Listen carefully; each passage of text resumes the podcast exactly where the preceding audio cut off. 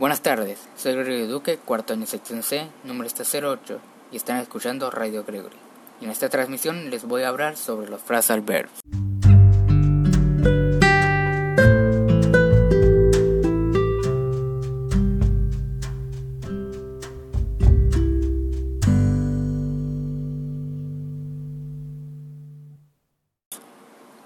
Primero tenemos la definición de qué son los phrasal verbs.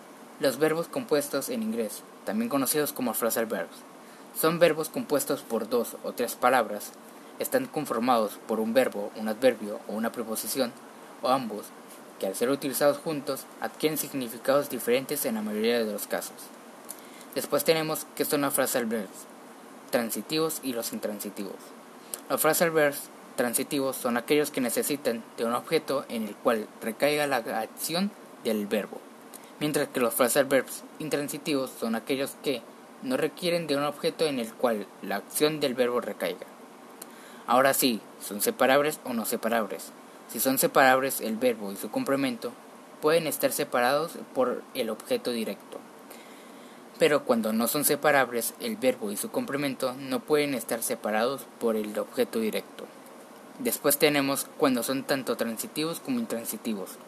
Son aquellos que así como tenemos verbos transitivos que dejan de serlo cuando se calla el complemento directo, tenemos también verbos que, considerados como intransitivos en su acepción propia, pasan a ser transitivos cuando los, les damos un complemento sobre el que hacemos que recaiga su significación. Y ya para terminar, les traigo tres oraciones de phrasal verbs.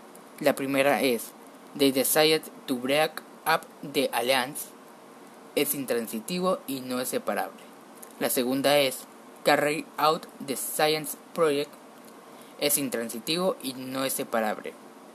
Y la tercera es Use the left mouse button and then dress up cross.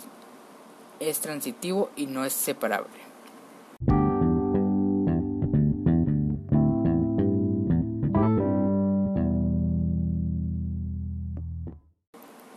Muchas gracias por escuchar esta transmisión y hasta la próxima en Radio Gregory.